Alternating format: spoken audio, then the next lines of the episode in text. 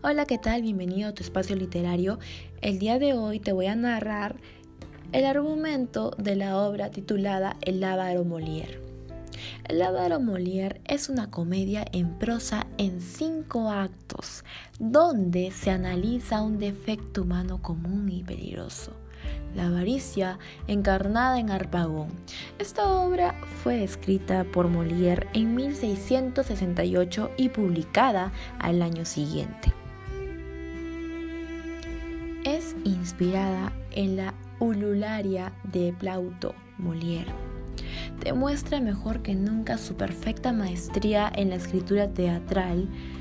Los tradicionalistas religiosos, a la sazón muy poderosos, habían conseguido la prohibición real de Tartufo, pero el ávaro le proporcionó un nuevo triunfo.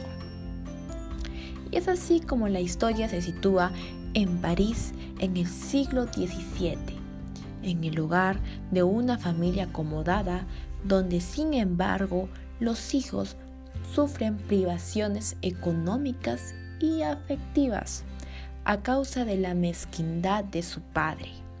Arpagón está enamorado de Mariana y pretende casarse con ella a pesar de que su propio hijo se constituye en su rival ya que también está enamorado de la joven. El poder del protagonista radica en su dinero, con el que pretende comprar los sentimientos más puros, pero que se convertirá en su opresión y su ruina moral, ya que renunciará a todo por no perder lo material. La historia comienza con Valerio y Elisa hablando sobre cómo puede obtener el consentimiento de Arpagón para casarse. Valerio se convierte en el nuevo sirviente de la casa para poder estar más cerca de Elisa. Cleanto también tiene sus propios problemas amorosos. Está enamorado de Mariana. Ambos hijos quieren comunicar sus planes matrimoniales con sus padres. Cleanto se lleva una inesperada sorpresa cuando Arpagón, su padre, anuncia que tiene pensado casarse con la misma joven.